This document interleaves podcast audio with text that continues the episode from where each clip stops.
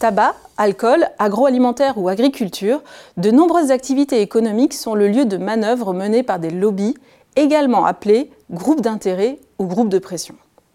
Souvent décriés pour leur manque de transparence, ces groupes d'intérêt participent à la vie de pans entiers de l'économie. Leur influence se mesure alors à leur capacité à influencer les lois, les réglementations ou l'établissement des normes industrielles par exemple cela au service du groupe économique pour lequel il travaille, et ce souvent au détriment du bien commun.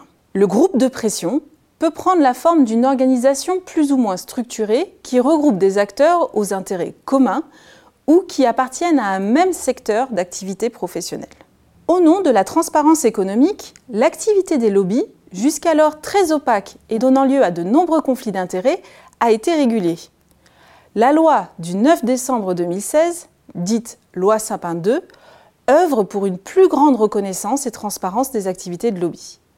En 2017, un registre des représentants d'intérêt a ainsi vu le jour et compté en 2019 1956 inscrits. Ce registre, tenu par la Haute Autorité pour la transparence de la vie publique, est un premier pas vers une plus grande traçabilité de la décision publique et ouvre les voies d'un lobby plus responsable.